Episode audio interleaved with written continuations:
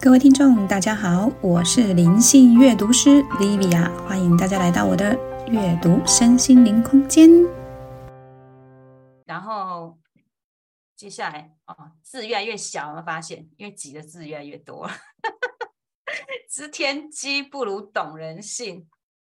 他自己说，你要定出一个专属自己的调性。他指的调性是指每个人的采用的信念跟价值观啊，这是调性。他说去读历史，其实他讲读历史，我想到看历史剧。好，他说历史会告诉你不同的人、不同的性格，你在遭他他在遭遇的类类似的状况之下，你会有怎么样不同的处理和结局？你看多了哈，你对人性就会有所了解，而你对事态的发展也会有深刻的洞见。所以透过历史看自己，你就会把自己看清楚，而你就会给自己有人生前进的方向跟采用的信念。有些宫廷剧嘛，之前很多那个心理游戏啊，测试你可能是谁谁谁，好某某某。测试你自己的本质跟哪个古代人很像，他其实就是有用这个意思啊。那也很多人会想要知道什么天机，但是很少人明白哦。其实知道天机真的不是什么好事情。其实我还蛮有蛮心有戚戚，有看到的我，但是真的不能讲。第一不能说啊，不能说是因为那是他人的选择啊，那是他人的选择，你不能讲。二是不能改，因为那是他的命运啊，只有他自己可以改，你讲也没用，他还是这样子啊。然后第三就是你还得忍受，眼眼睁睁看着它发生，然后还要当没事啊，当不知道哦。这个是超级有切身之痛的，因为我看过那个结局，但是我真的不能讲，因为实在是没办法。但是这个眼睁睁得看。呃，其实他就说了，在这个世界上很多事情不知道比知道好了哈，不明白比明白轻松啊。想要当个明白人哦，如果你没有超然的洒脱跟健忘的性格，你很难做得到。所以就不要去知道那么多天机啊，懂人性就好了。还有后来这个接下来这个后人类精神能量体，这个是他 他对鬼的新的新的什么注解？他用后人 人类精神能量体讲就是鬼啦哈。而以前有个司马爷爷，大家应该知道，他说鬼哦，很可怕哦，他就说其实鬼啊。这是别人家的祖先呐，哈，你的祖先也是会变成鬼啊，只是因为大家这个名称哦，它就会引动记忆啊，然后引动联想。哦，所以你你那个他这个名字取成这个，你听起来就觉得不那么可怕了哈，就没那么恐怖。可你讲鬼，他就觉得哎，好恐怖哦。那其实跟你的记忆有关呐。你可能联想的东西如果不太美好，然后告诉那个记忆是恐怖的，你就会你就会害怕。但是其实比他说以他会看见鬼的人来说，鬼一点都不可怕。他他自己讲的哦，我我们我们看到不知道自己会不会怕，可是他说他不怕了啊。他说比起我们怕他们，他们更怕我们。哦，其实鬼更怕我们，好像是这样啦，没错。然后它里面就提到说，这是跟大家讲鬼的这个状态。然后说到卡因，它的卡因其实讲生命力的低落，不是指身体的不好，它是指说他对活着的态度是不是积极的？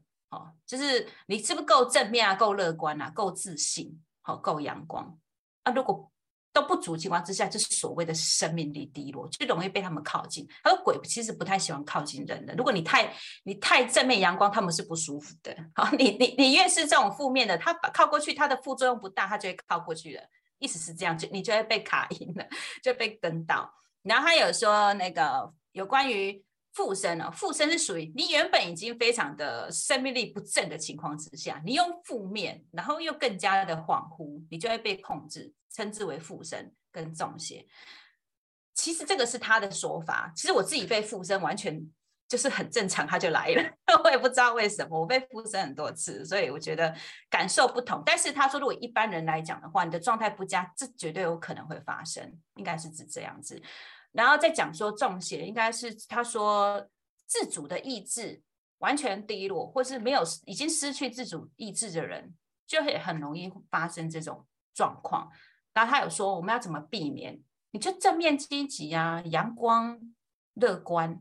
我这点我非常认同。我就是因为非常积极赚钱，我乐观的面对客户，所以我百灵不侵了二十年哦。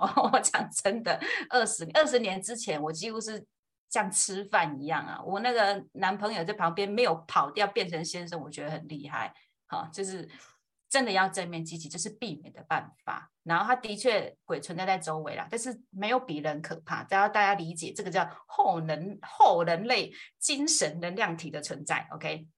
然后说到灵异体质，他说每一个人啊，只要有连呼吸啊，你确定是有灵魂的，你就是灵异体质啊，哦，你是灵异体质啊，只是说这个灵，你可不可以跟另外一个灵沟通互动？哦，他的解释是这样哦，但是他讲了一个很好笑的一句话。有些人连跟人都没办法沟通，还想要妄想跟灵沟通，他觉得是很好笑。让都不要讲啊，各位大鬼讲哈，就很多人都这样异想天开。他也说了嘛，每一个人都有灵啊，也都通灵，也都神通，他都是灵异体质啊。只是不，只不过哈，在与另外一个世界沟通之前，你要先在自己的世界把自己弄懂，慢慢的你就会懂其他人，你就会开始洞悉另一个世界。而这就是一般人所谈的神通发生的过程啊。他讲哦，通的灵不是别人哦，正视自己哦。了解自己就是通灵的开始哦。哦，你自己都不了解自己，你要通谁呀？真的，其实我自己在做灵事灵官哈，我自己在做灵疗案子，东的是我，我真的是由自己去看见别人，绝对不会是透过别人看到他。然后，凡对他人有一份慈悲的心，都算神通啊。什么叫慈悲心？就是你可以。那个换位思考，你可以想着他，你有感受度。那通的神不是别的神，是对方的心神，好通他的心神，你会觉得现在感受度很高。他知道我在想什么，哎，他他在他他他会神通，哎，不是，他就通到你的心神而已，就这样子。好，他讲这个灵异体质是很有趣的哈，很很能量学。然后黑魔法呢，它其实黑魔法是里面有第一句，他说：“凡人心所能想见的，皆为真实。”他讲说就是心念呐、意念呐，哈。黑魔法，他曾经有被人家用黑魔法来来来抵触，就是有种要控制他人意志的那一种。他这个就是跟心想事成的愿力有关，就每个人都有愿，那个愿就是一种能量，而这个能量取决于在你的心念是否正、是否邪而造成的。那黑魔法一定是他邪嘛，他邪才有办法去发出这样的邪念。那如果我们平常发正念，就会是正向的愿力啊，哦，所以他也说了，所谓的法其实就是运用能量的一种能力，法本身是中性的，就是看使用者的人的初衷，你想要正的还是邪的。所以他也就讲，我们每个人都有这样的一个超能力啊，每个人都有，但是你要怎么秉持什么样的信念很重要哦。那也讲到这《金刚经》说的善护念，你要你要保护好你的念想啊，哈。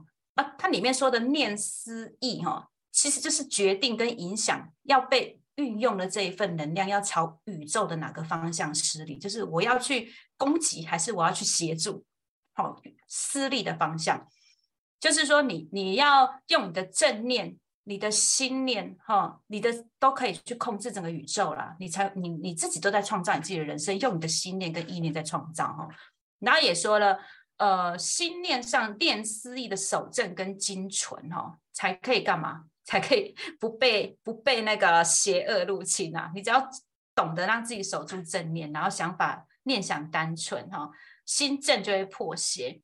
他是指说，不论你遭受什么样的负面攻击，其实网络上的我我是这样想，网络上一些负面声浪，为什么会让一个人在网络上批评之后，他会被霸凌，然后就？想不开就自杀，你明明没有碰到啊，但是他们都是在意念上的攻击，这就是黑魔法哎，大家可以理解吧哈？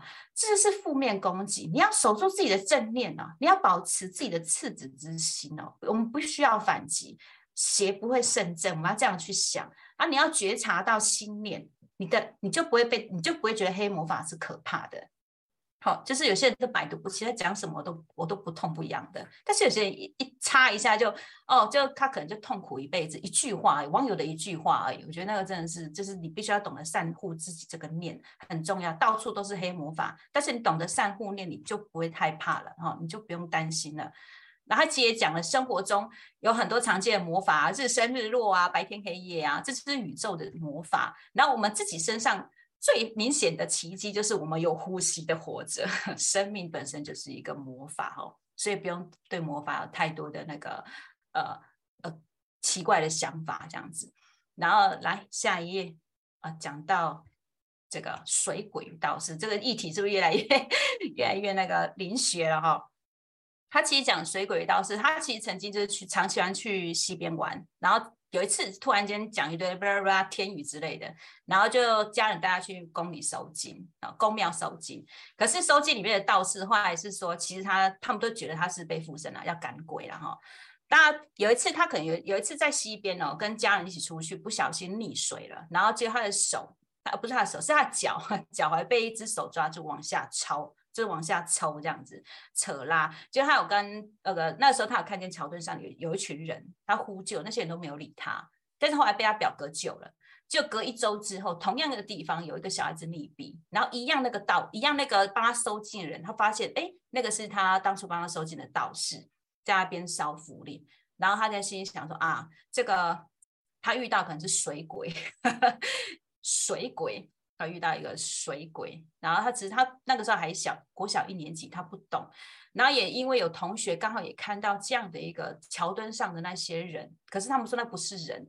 然后互通之后，他才他才开始分辨人跟鬼之间的差异是什么，不然他无法分辨。哦，他也是透过生活经验去分辨这些灵性的存在。然后因为他身体经常就是要被收金干嘛，就会常常会去庙里都有些鸡生降鸡啊。其实这个我。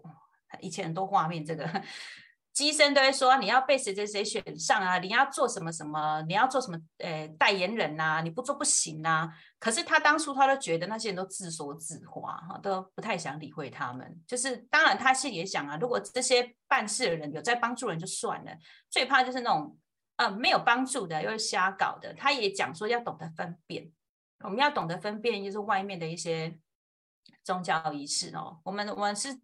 敬重他们，但是有些事情的确不是我们所想的那么简单。哈，讲的是这个，然后消失的机车机车行，我觉得这应该是讲的秉持正念了哈，因为他以前国中就说爱逃家，住同学家，出去出门都都不回家的，然后跟同学去就呃使坏嘛，骑摩托车漫无目的的骑往北宜山路。大家看到北宜山路，我觉得应该是七六七年级的会知道啊。那里很多恐怖故事，哈。他说他在骑的路程中，本来是两台摩托车，就坏一台，然后变两个护骑。啊，两个年轻啊，铁齿啊，明明知道这地方很恐怖啊，满地都是那个金子，一捆一捆的，在那个山呢弯来弯去的，吓了吓死，就是硬着头皮骑。最后骑到后面又没有，那身上又没钱，还好下坡了，就直接顺行下坡。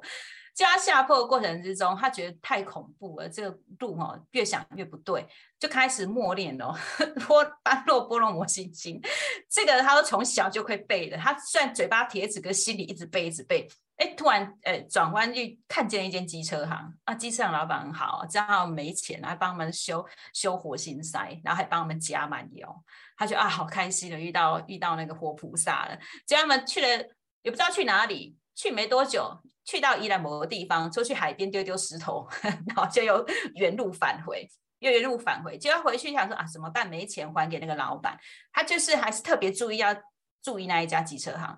就注意的过程中，他找到那个当初他非常呃有标记的一个细红带子的树枝，就在他树枝附近，怎么样都没看到这家机车行，怎样都看不到。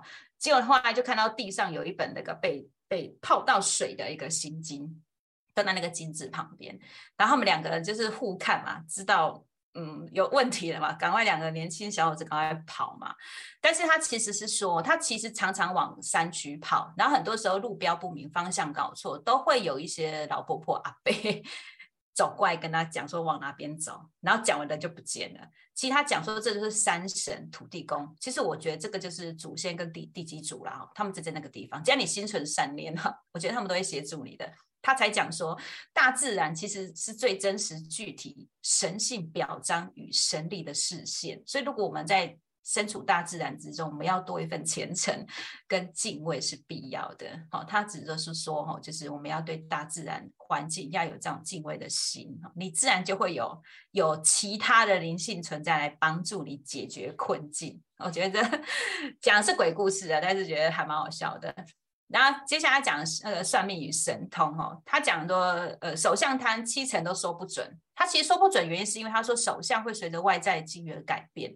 我其实说命运不是靠你的手相走的啦，哈，是而是以你的决定而走的啊。首相可以看过去，就是未来如何，他其实看不准的，所以他就说首相都不准。这是他第一个地方。他后来又去了一个庙里，然后这个庙里面的师姐突然走过来，就跟他交代一些事情，他觉得全部都讲中，哎，好恐怖哦，怎么那么厉害？然后后来那师姐又跟他说，他身上带一个盘子，其实我觉得应该是金饰啊，水晶的金饰。然后是说，因为那个盘子有发出一个共振的能量，所以才去被他注意到，然后跟他谈谈话这样子。而他这一段其实我后面解读应该是指说，哈。呃，这个师姐她本身能够感应到盘子的能量，就是她感应力比较好，好感应力比较好。而他的呃，这个师姐会神通的原因，是因为她呃，她能够通到他的信息，就像上面讲的嘛，她通得到他心灵的问题，所以她可以讲得很准，通到他的神性，所以她才说不要用迷信看通灵跟神通这回事。其实他看见他，发现他只是因为他身上那个水晶有能量的共振而去发现他，而会说出那些话，单纯是纯然的直觉，而就是他可以感其所感，困呃困其所困，他可以感同身受，有感知力比较强的人都可以办得到。他是指的是这个神通的这一段，所以我觉得没错啦，感知力强都觉得可以感受得到，那个叫共感人也是，然后跟知道对方的处境也是，只是他可以用直觉方式说出来，那绝对。绝对不是那么的，那么呃，不用太迷信去看这件事情，每个人都做得到。然后再讲济公，济公坛的人善书哦，他这个讲善书，他讲到济公坛，我待会分享一个我自己的。他其实对小时候对他对神棍就是很痛恨呐，因为他觉得看那些道士跟一些无形之间就是有一些依存关系，他就不喜欢。然后又有有人会用八字做法。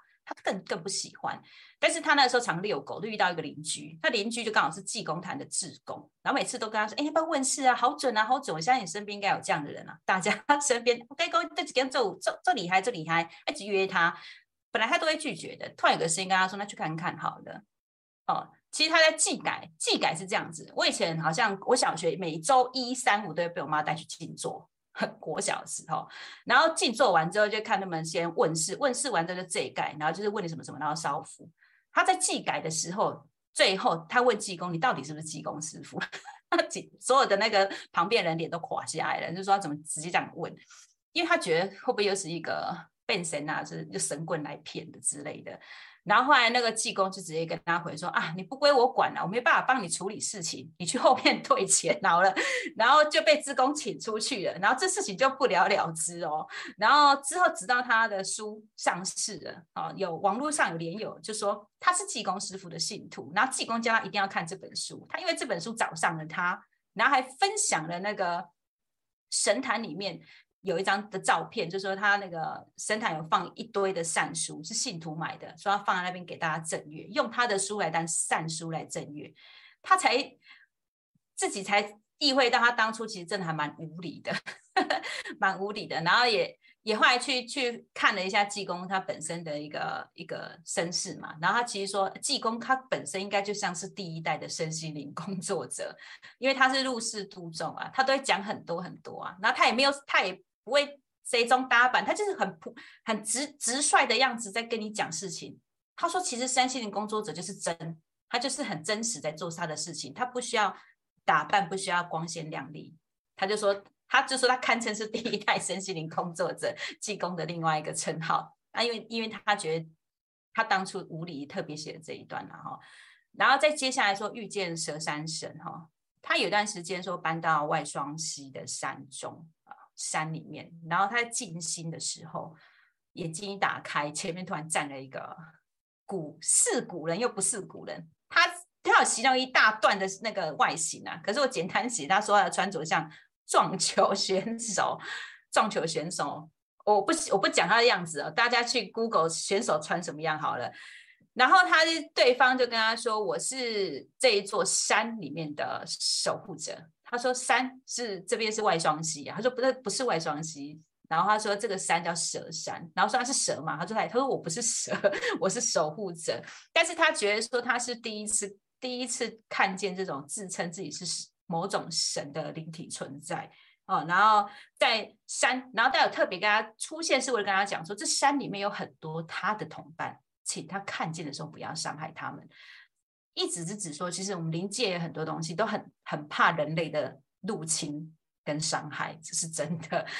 然后他也他自己就自己就说了，万物都有灵啊，没有分别。如果我们一旦是与天地交通，像我们走灵性学习，一定会有一段时间会特别的通。那你通的时候，就是尽量就是呃不用担心，不要害怕。然后他们有可能没有形象，但是有时候他就会有形象出现在你面前。他也是跟你讲说，我们不需要太多的惧怕，他本来就是在这些地方存在着，只是我们当初没有通他们。慢慢的，我们就会去感受到他们，或者感觉到他们，甚至是看见他们。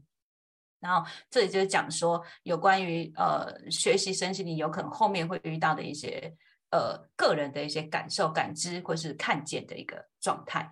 然后接下来是什么？呃，从前从前的老祖父，我觉得他讲应该是第几组啊？哦，但是在这也不是第几组的样子。他就是说，他其实，在农历的时候，尤其是七月，经常会看到。他本来就是看得到人，他说看到白白影重重啊，经常性看到。但是会敲门的，还真的是没有。他都有一个敲门的，然后就是说用飘的进来，有，然后说有声有有脚哦，只是飘进来的，然后飘进来就跟他说打扰了。然后要跟他道谢道别。其实他讲的这一段，我是特别说的是这阿飘啦。这阿飘是说，哦，他都有在听他讲课，然后他每一场都在门口听，然后他非常的感谢他的开始，让他舍所当舍。其实他这里有讲一段，那个阿飘自己说自己一段故事，他说他自己本来过往之后，他不知道他要去哪里，他舍不得啊，因为他说他曾经在这个地方，他是某某某人家住这里一辈子，然后三代人。但是很年轻，三十八岁就病故亡，然后巴拉巴拉巴拉一口气交代很多他的个子，就是离舍不得离不开。但是因为经常听他在，因为谢明姐她会自己开直播，然后讲讲这些很多一些呃讲堂上会做的事情，他们就在外面一直听。他说我们很多都在外面听你讲课，所以当我们在做很多一些正向的开导，就像我们现在说书，所以他们都在听，他们听见了，觉得能够放下，可以舍得，我们也是。也是在做善事，你懂我的意思吗？他的意思是觉得这样子，就是他他只要做好自己的事情，无形中就会帮助到另外一个世界的存在。好，这就是我们在讲的。那再加下一页，OK。哦，随波逐流。哦，来啊，重点哦。从前从前老住户，哎，刚刚的那一段，随波逐流才能算，才需要算命。他这里把那个算命。的想象，他说我们要去想象，这像是生命之河。如果我们努力的往上滑上岸的话，跟一种随波逐流就两种。你要上岸还是随波逐流？随波逐流就是一直一直算，不团不停的算命，然后随着它飘。但是你往上往岸上走的话，你可能就离开这个河。他离开这个河，就是已经超越这个生命之河的高度，呃，命运自然就没有准度。他出了命就是算了，算出的命运自然就没有准度。你已经离开那个生命之河的话，你不再去算东算西，你就自然它就没有准度了。那也说了，如果命运之河是果，那划上岸则是灭因啊，解解脱因果的路径。那这说这是佛菩萨讲的解脱因果路径，就是我们只要努力的摆脱，不要去。呃，他就说不要四处去算了，你你继续算，你就不断的在造因呐，哈，一直在生成自己的因出来。那你只要不去做这件事情，你就会把这因灭掉，你就可以比较自自然的走向自己该走的路。哦，他讲的是说，简单讲就是麦克欧贝森啊。那与其窥探前世，窥探前世，不如今生努力。这边说今生所受所发生的，以接诸前世的缘由，是说今生。呃，此生我们努力穿越的困境的过程，其实都是在解前世的因了，已经所以根本就不需要再去再去找了，你懂吗？然后前世记忆出现的方式，可以从做梦哦、静心，还有你的因缘到了哦。他说催眠哦是最需要因缘具足的，也就是说不是每个人哦都可以透过催眠回顾前世啊。好，就是的原因就在因为因缘没到啊哈。那你只要在今生啊，你愿意面对承担跟。负担哈，你有完全承担的气魄，你就会扭转这些因果了哦。就是你今生的事情，努力做吧，努力负责就可以了。然后说到催眠于我，他是说我自己啊，很幸运连接到高等意识，然后写了书，然后慢慢的连接上这个这个道途。但是他当时当时他是刚好很幸运，说他的隔壁邻居是一个国际催眠大师，叫廖某某啦，大家可以看书自己去找。还跟那个廖老师学了催眠课程，才发现说，哦，他一直想要寻找一个帮助人们认识自己的工具，结果他居然就是其实是催眠哦。然后说，可是灵性很难的地方就是开启人类的悟性，所以很多的课一直讲来讲，他悟性没有到啊，但是催眠有这个奇效。他说催眠的确有这个奇效，它结合了心心道跟术道。心道只说我们的呃，一直是指说我们在在做这个灵性催眠的人哦，你们的心心灵能力要够强啊。术道就是你的技术要够。啊，这两个结合在一起，它效果就非常的好。然后也也特别说，他是遇到一个老师，是做他所教的，然后教他所做的，这是一个真正的老师。然后只指说他的催眠老师带给他的一个启启迪然后，然后最后他最后的终结用以换止换来解，呃，说名为呃催眠的 灵性疗愈机会。他的催眠就是在灵性疗愈，然后，因为他本身是通灵人士，所以他觉得催眠不仅仅是催眠，他根本就是个一个机会。然后又说套用的海涛法师说的，假的 一切都是暂时的。那催眠的用意就是在催醒啊，他催促你从人生的幻象中醒来。那如果世界都是假的，那也只有这个神秘奇幻的催眠可以让你在幻灭幻境中停止这些幻境。哦，他用这个方式来做结尾，OK。哦，大家还 OK 吧？我要把那个 tempo 加快一点，然后接下来就是讨论与分享。那我们先把这个麦克风交给我们的 V 老师。好哦，谢谢 Vivian，今天好精彩的分享内容，那个真的好精彩。我我想要，哎，你现在要分享画面上的东西吗？还是我先总结一下？总结，诶，上面我上面有没有好几个 Q&A 啊？其实，呃，我快点讲了哈，就是为什么选这本书啊？因为作者他就是，呃，生命结束前的宁静片刻嘛，然后发现内在神性跟外在神性的连接，疗愈自己，面对生活，所以透过他的灵性思维，又落实生活的体悟，才可以提醒我们呐，就是我们到底要注意到是什么？就是生命除了自己决定，我们还有很多不可抗力的意外啊，呃，所以生命就是我们唯一的礼物嘛。不要等到那一刻意外来了才才明白要不要活出自己的样子。我原本有个图片怎么不见了 啊？要点一下，好笑。生命是很棒的礼物，来。然后这本书带给我的启发，其实有五点啊。第一个就是他说你要改变什么？我觉得外来的资讯会一直在叫我们要改，怎么改怎么改，然后生活像打战。可是他这一点会让我们懂得，让我知道他懂得停下来。然后第二个就是说。人性股票的投资法，其实我自己有在投资股票啦。以前也有很多人讲说买什么买什么，可是真心的你要自己去观察哦，你才会考考验自己的人性，你才知道说自己怎么买才是对的。然后第三个就是他刚刚那个干我屁事，刚刚你干你屁事啊！你不要关注这些泛泛之交跟朋友群的关注，不要被一些新闻啊搞得很嘴碎，这是我们平常要练习的。我自己的，我自己要练习的，然后再加上帮助人的被帮助。呃，我其实我我这点蛮卡蛮多的，就是我们可能觉得我们前，尤其是借钱这件事情，总是想到底什么时候还我。可是后来就想说啊，反正这个力量总是会平衡的，我们就我会放下比较多哈，不会纠结在哪里。然后这个以患止患，的确有让我对催眠有更进一步的想要说去精进学习，因为可以可能可以创造更多人生的可能性啊，就是自己跟别人的哦。然后再接下来是指看一下啊，哦，值得给大家一起了解或学习的重点，就所有的灵性学习的要点，只要有运用在生活上，我觉得可以学这种作者一样，我们把它题目写给自己或分享给别人，会更容易内化成自己的样子。哦，这个是我觉得可以学习的。然后再学它，超自然就是一种自然啊。对玄学灵异不要用特殊来看待哦，明白这一切就自然。你因为它自然就不会生畏惧了。我们自然的那个什么气场就会稳定，然后再一点就是正常的催眠专专业，呃，加上自己的灵性修养，我们可以帮助自己，也可以帮助别人，啊，那么？写自己的故事，然后底下是我们我们 NGH 的 logo 图，就是我们要有一个灵性修养，然后希望这本书带给大家收获，诶，被验证的愉悦啦。我觉得看一边看一边验证我自己的问题啊，我们内在灵性的的那种。灵修孤独感有个窗口，然后利用他的神性的思维翻转了自己，才有办法成长改变。就像我我一开始说，我上一集有说，每次看我都觉得我懂了，我懂，其实都略懂。但我们可以透过生活看懂更多书中的含义哦，就慢慢去体悟它。然后再加上啊，这最后就是给大家讲了，踏实抗压学习，要从喜悦中过生活，那才是真正的做自己。OK，谢谢。